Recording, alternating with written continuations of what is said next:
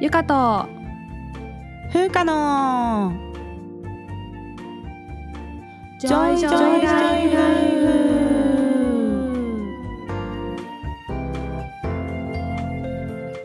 この番組ではゆかと風花2人の女医が日々の暮らしや仕事にまつわる小話などざっくばらんな日常トークをお届けします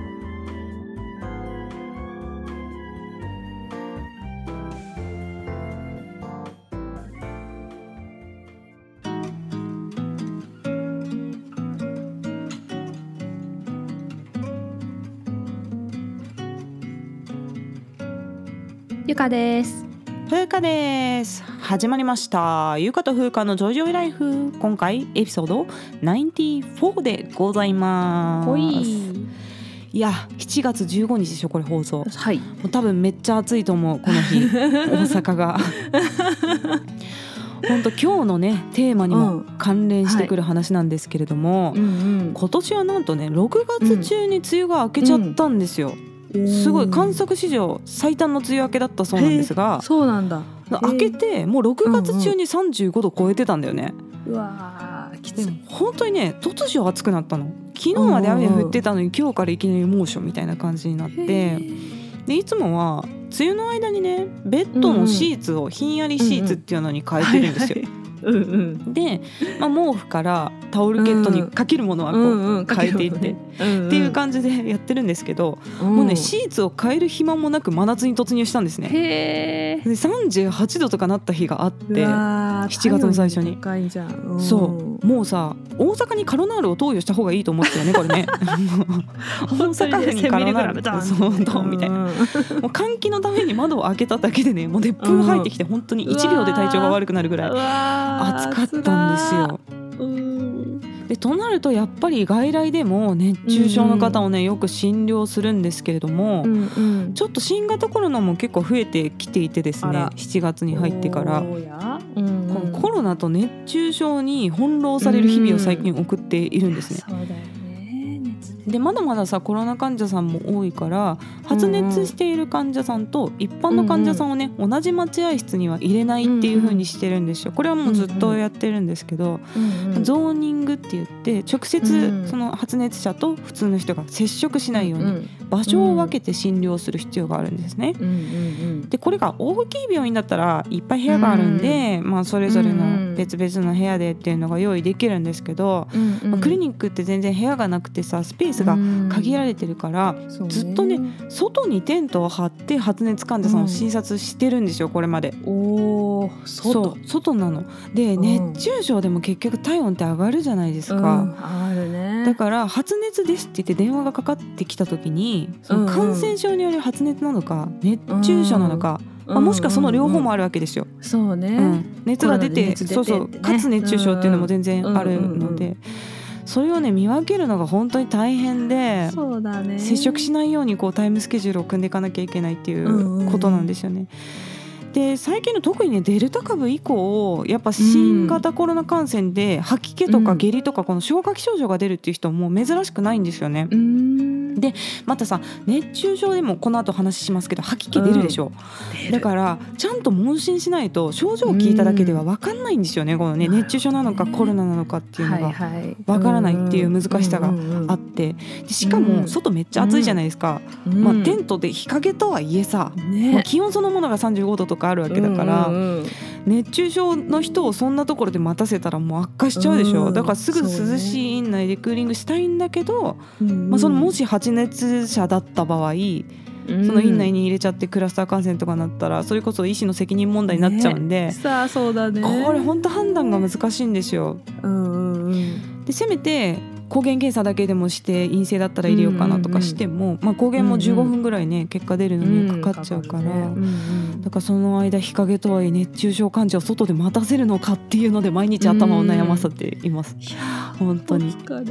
そうでもねやっぱね限られた設備で結局診療するしかないので、まあ、臨機応変にねやっていくんだけど、まあ、こういう医療機関の事情もあるのでうんうん。熱中症の治療開始までに時間がかかってしまうっていう可能性があるんですよ。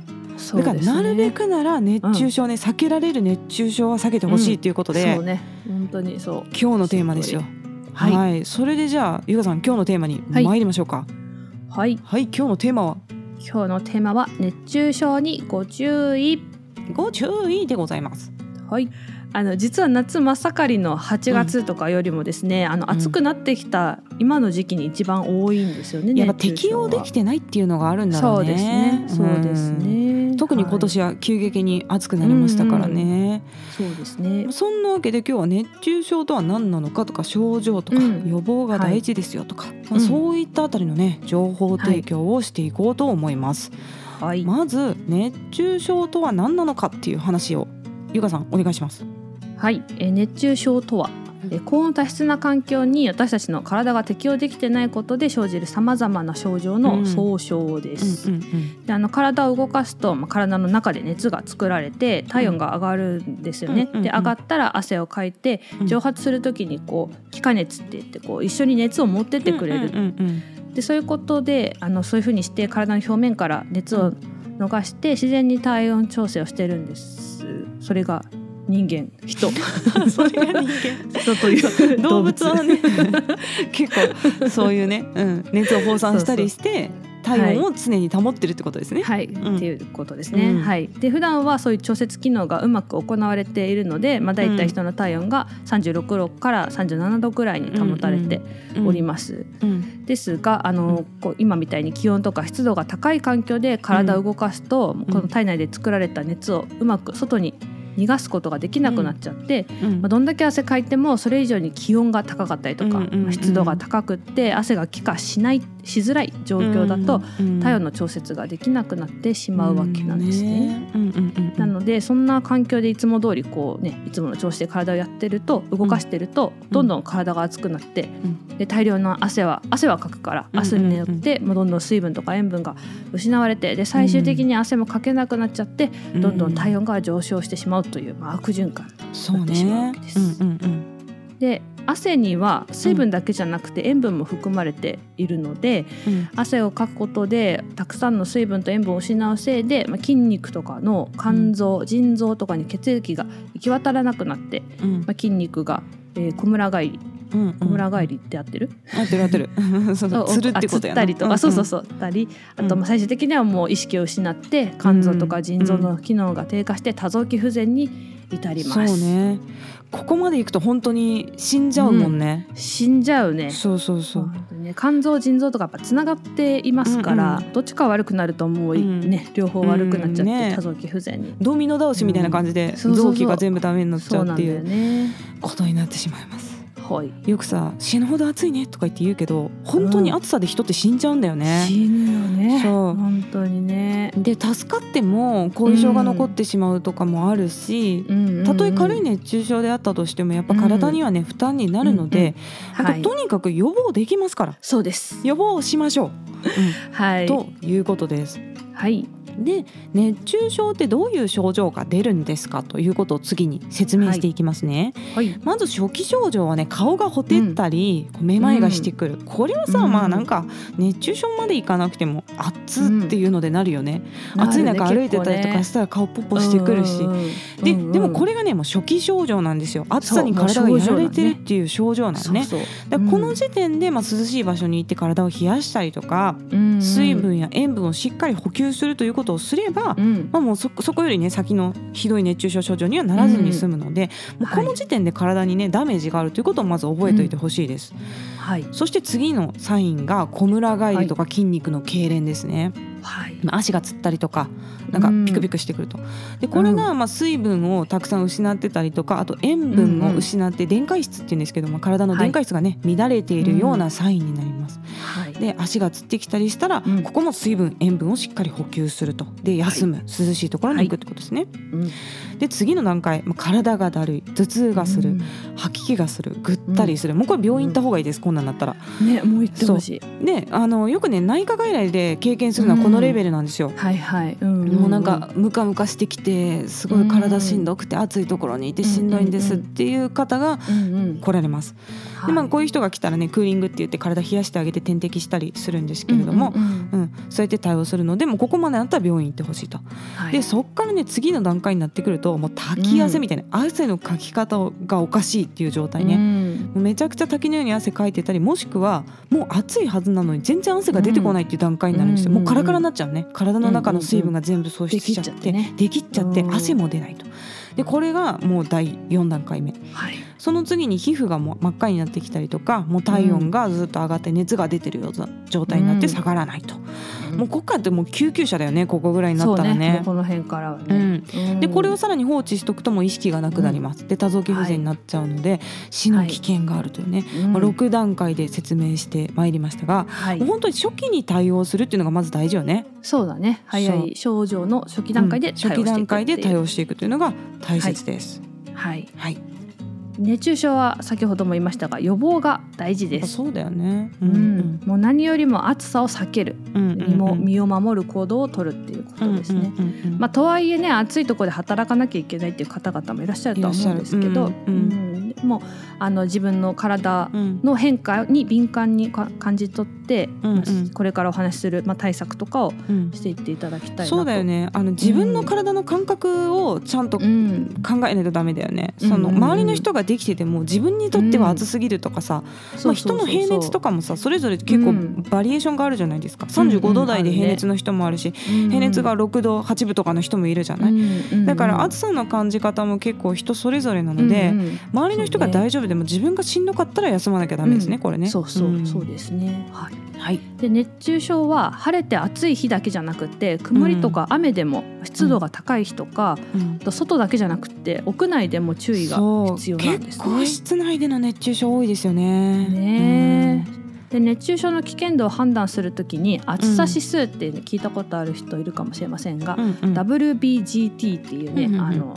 やつがあるんですよ。でそういうのが役立ちます。うんうんでこの WBGT って何かっていうと、うん、気温と湿度と輻射熱、放射熱から算出される暑さの指数で、うん、運動とか作業の度合いに応じて基準値が決められています。とはここでは具体的にはあの省きますけど、環境省のホームページに熱中症予防情報サイトっていうのがまた別にできてるんですけど、まあ、そこに観測値と予想値とかが掲載されているので、まあ、それを参考にしながら、今日どれぐらい危険かなっていうのを見ながら、そうだね。のあまり危険だったら休むっていう、やらその運動しないとかねそういうことが必要になってきます。これがなんかさあのデジタルで測れるやつがあるんだよね普通に、そうそうみたいね。うん、うんアマゾンとかで普通に買えるやつで、うんうん、なんかその時の気温湿度から算出して、うんうんこの WBGT 値がなんぼですよっていうのが、まあ、出る機会もあるみたいなんで、学校とかねそういうの使った方がいいよねこれね。教育現場とか。う、ん、あと工場、工場とかも暑いじゃん、うん。冷房できない場所で働かなきゃいけない人っていうのもいるから,、あるからね、そういうところではね、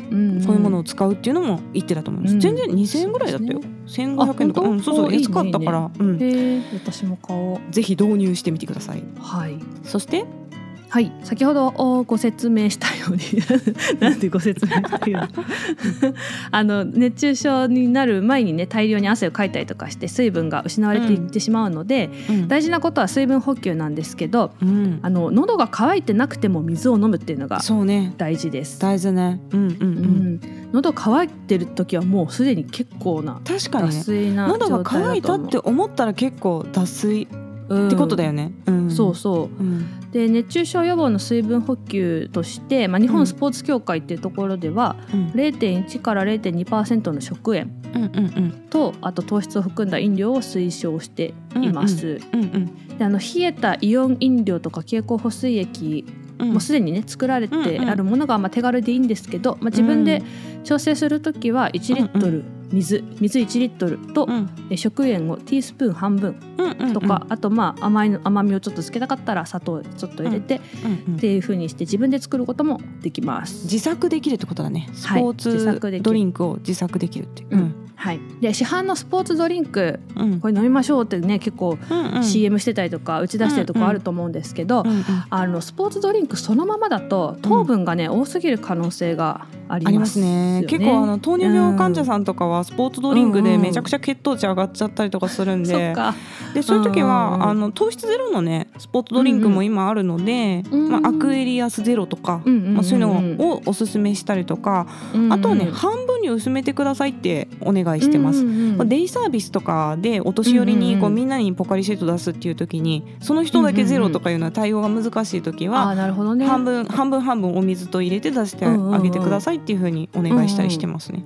なるほど、まあ、あとは水は水としてまあごくごく飲んで、うんうん、塩分と糖分はまた別にね、うん、梅干しとかさ、あの塩飴とかね、ね、美味しいよね塩飴美味しいよね、うん、そう。でそういうふうにしてミネラルと水分を取るっていう作戦もありかなと思います。うんうん。で飲み物でお茶とか、うん、コーヒーとかガブガブ飲んじゃう。人いると思うんですけど。これね。利尿作用があるのでそうなんですよ、うん、どんどん出てっちゃうんだよね。そうそうそう。飲んだ以上におしっこになって出てっちゃうから、うん、特にねコーヒーで水分補給してて熱中症になった人、実際もう私今月診療してます。あ本当？そう、ね、コーヒーはダメだよ。どんどん出てっちゃうから水を飲んでくださいでめっちゃアイスコーヒーずっと飲んでたんだけど。いやそっかって言ってね。ってね、うん、そうだから意識して水分いっぱい取ってるつもりでもそういう利尿作用あるものをね、うん、取っちゃうとねそう逆効果になっちゃう場合もあるので気をつけてほしいね、はい、そうですね、まあ飲むなってわけじゃないんですけどね、飲んだらその分水もしっかり飲めばいい。しょうっていうね。そうです。とは市販のやつだと OS1 っていうやつとか、経口補水液って書いてあるやつですね。美味しい。いや私 OS1 めっちゃ美味しいと思うんですけど。そうなんだ。ゆかさんは何？美味しくない？あんまり好きじゃない？OS1 ねあの、元気な時に飲んでも美味しいと思わないんだけど、あそういう意見多いですよね。そうなんか熱出た時とかは？そうそうそうそう、とかまあ二日酔いの時とか。二日酔いにいいですよね OS1 ね。飲むとうまってなって一気飲みしちゃう。あ脱水の時は美味しいっていう感じなんですそうなの。そうでも私はもうなんか味が好きでなんか何にもない何ともない時にただ高級な水として飲んでたりする。あれ結構高いじゃん。一本200円とか結構高い。結構高い。今日は特別な日ってなったら OS1 で水分補給してたりとかする。マジか。常に脱水ってことはない。大丈夫えやっぱ何？酒飲んでるからかな？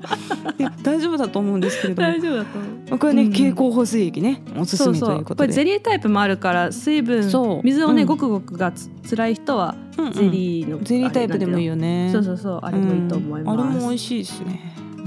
美味しいですね。はい。そして熱中症かなと思ったら、まあ、どういった対策したらいいかっていう話ですね。はい、はい、熱中症かなと思いましたらまず涼しい場所に避難しましょう。うんうんうん、室内にですね。ね。で服を緩めて体を冷やすということが大事です。うん。うん。うん、でどうやって冷やすかっていうと、あの一番効果が高いのは実は霧吹きで体、肌に直接水をシュッシュってやって仰ぐっていうのが効果高いんですよ。だからまあこれは気化熱のあの、あれを利用してるんですけど、ただ霧吹きってね常に持ち歩いちゃいないしさそうだよね。これ救急外来だとこれやるよね。そうそうそう。もうね3人4人でさ両側からシュッシュッシュッってバーってひたすら仰ぐってやつやるんだけど、あのまあ霧吹きない時はもう直接まあ水かけたりとか濡れたタオルとかで体を覆って、まあ、覆っただけじゃダメで風を送って気化熱をこう。そうね。蒸発させるってことよね。そうそうそう、うん、であともしあの氷のとかアイスノンとか氷とかがあったら、首脇の下太ももの付け根に置いてください、うんうんうん、でこの部分は太い血管が体表の近くにあるので、うんうん、ここを冷やすと、まあ、体の血液も冷やされて、うん、体全体が冷やされるっていうことで、はい、うんうん、ここに置くようにしてください。そうだね。だから外来とかでもアイスのあるんで、うんうん、もう熱中症の人来たら脇にこうアイスの挟んでもらってっていうふうにやってますね。はい。うんでこの熱中症働くぐらい元気のある方々はね自分で、うん、あの、うん、考えて行動できると思うんですけど、うん、まだこの体温の調節機能が十分じゃないお子さんとか、ね、あと高齢者もね、なんか鈍感になってしまうみたいなので。そうなのよ。なんかあの、エアコン入れてるよって言ってあの家にいたら暖房ついてたとかあるのよ。そう。設定が暖房だったっていうね、でも気づいてないんだよね。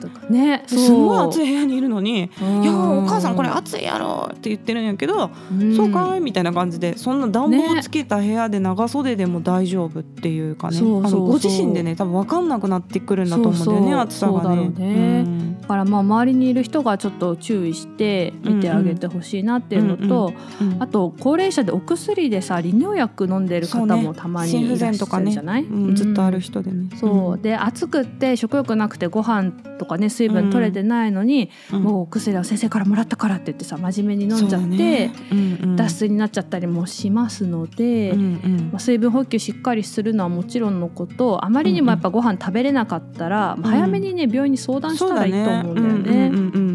今まあクリニックでもさ結構電話診療でもできるから、うん。うん、なんか食べれてないんですとかだったらあじゃあこの薬だけ抜いてくださいとかもさ多分全然電話で指示できると思うから、うんうん、気軽に病院に相談した方がいいですよね。これね。そうです。そう思います。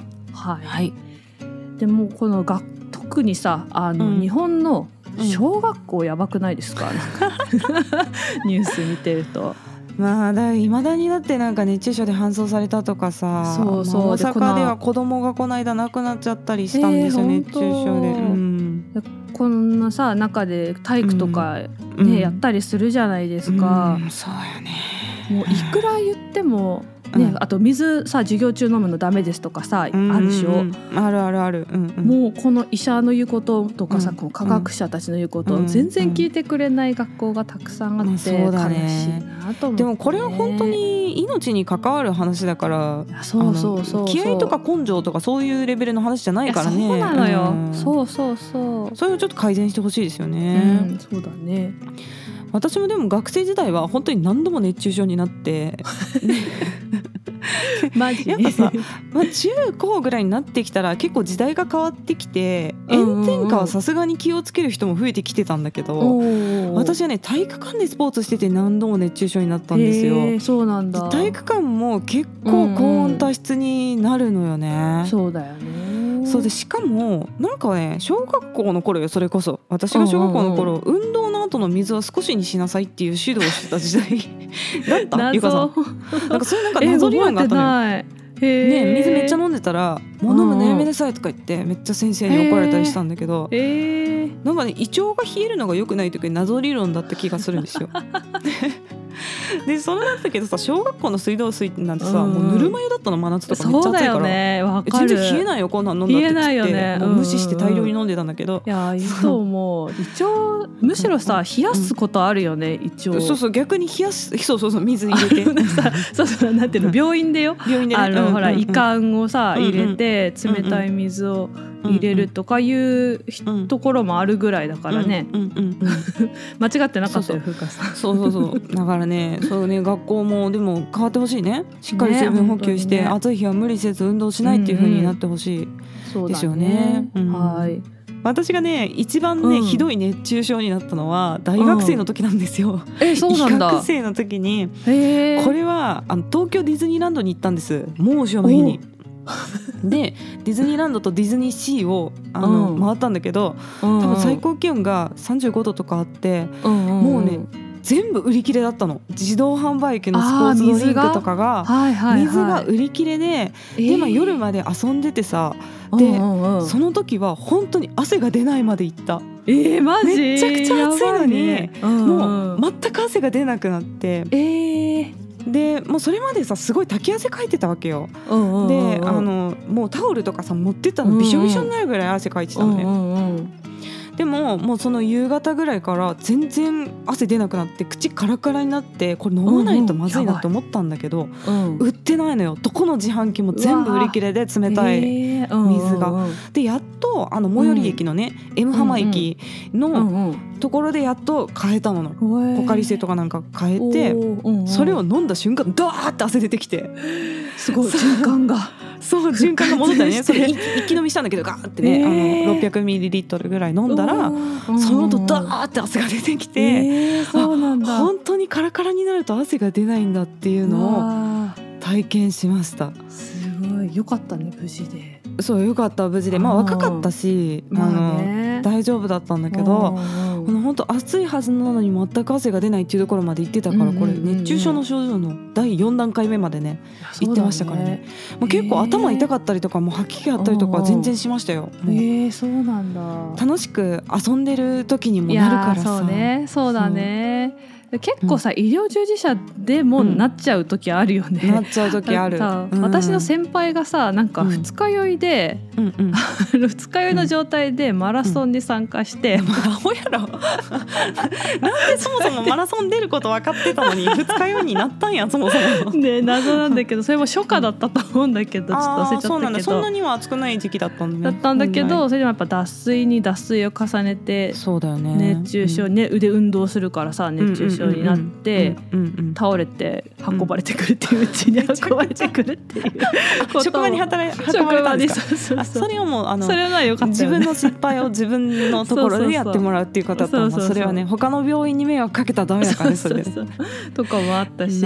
この間ツイッターでもさなんか看護師さんかなんかが15分の通勤の道を歩いてたら職場に着いたらもう熱中症で倒れたってっていう。朝早い時間、ね、暑いからね。本当に、ね、そうそうそう、うん、でその時も最初なんかちょっとフラッとするなと思ったけど、まあ、歩き出し近いし大丈夫だろうと思って、続き歩き続けてたら、まあ、職場に着いたら、もう吐き気があって、ね、もうゲーゲー吐いて大変だったみたいなことを書いてたから。そうだよね。だから理想的にはさもう途中で休めるところがあったらしんどい時点でさ休むのがいいんだけどさ、うんうん、日陰とかさ、ね、まあ、コンビニとかそういうのがないっていう場合もあるじゃん。うん、あるね。とか水飲まなきゃいけないけど水が売ってないとかさ。そうね。だからもう家から水はね、そう家から水をちゃんと持っていかないとダメだよね、ねね、水筒とか、まあ、マイボトルで。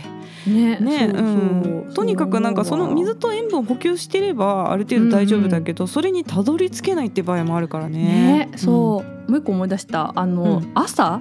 うん、寝てる間さ熱帯夜の時とかってすごい汗かいてて、うんうんうんうん、朝知らず知らずに熱中症みたいなの、うん、脱水になってることが、そうだね。だから朝一番にトイレ行ったらめっちゃ濃い色の尿が出るみたいな時がありますよね。とかね。そう。でその状態でシャワーを浴びるとあ結構グラングランして具合悪くなったりとか、ね、うん。シャワーでも結構汗かいちゃうからね。そうそう、うん、朝起きたら水をまず飲むっていう、そうね。この時期特に大事かも、うん、うん、そうだね。と思いました。はい、この WBGT っていうのがね私はすごく、まあ、大事だなってこう思ってて、ハワイはさ、湿度がそんなに高くないからそうだよね、うん、日陰にいればね割と涼しく暮らしていけてるのよね、でもまあ多分日本に帰るでしょうから今後、その時は湿度計とかその WBGT 測れる温度計湿度計を買おうかなってちょっと思ってるんですよ、そうそう。湿度って結構めちゃくちゃ変わってんだよね、日々。へうんうんうん、で私はあの家でねレコーディングをするじゃないですか。であの20万円のコンデンサーマイクでレコーディングするんで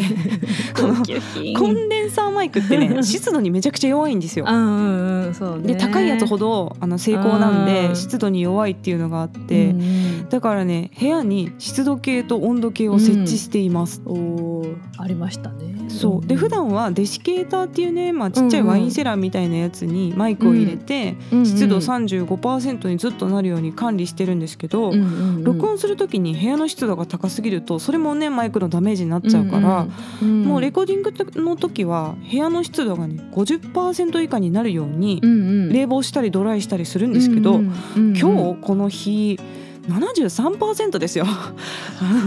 クーラーつける前。こんなマイク壊れるわってなって。でエアコンでドライ運転して今46%、おそうそういうのがやっぱ数値にして見ると、まあ、確かにさ、うんうん、73%だったらジメジメしてるなとは思うんだけど、うんうんうん、それがそんなに高いかっていうのはあんまり体感では分からなくて正直、うんうん、そうねそうね、うん。梅雨の時期とかね80%近くなってる時ありましたよ。さすがに80%になると床がベタベタしてくる。なんか歩いててそうなんか足が張り付くなっていう感じになるし。で逆に冬はもう30%未満とかなっちゃう時もあるのよ、暖房してて加湿器炊いてないと、結構ね湿度は日々変化してるのでこれも測ってみるといいかもしれないですね。そうね、うん、帰ったらら買って生活したいと思います。今日はそんなわけで、はい、熱中症についてのね、はい、もうくれ情報提供ということでお送りしてまいりました、はい、皆さん、はい、くれぐれも気をつけてお過ごしくださいますよ。ますよ。お気をつけくださいませ。はい。はい。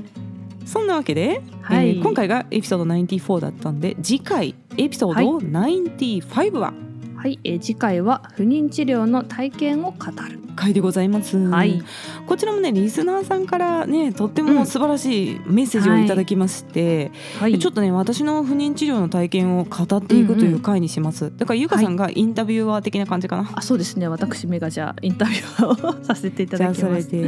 お送りしたいと思います、はい、またですね感想や質問などありましたらゆか .fuka.gmail.com までお願いします。Yuka.fuca.gmail.com です。はい、各種リンクが概要欄にある Linktree にまとまっております。匿名で質問など送りたい方は Linktree の中のマシュマロを投げるのリンクからぜひお願いいたします。はい今日も聞いていただいてありがとうございました。また聞いてください。さようなら。バイバイ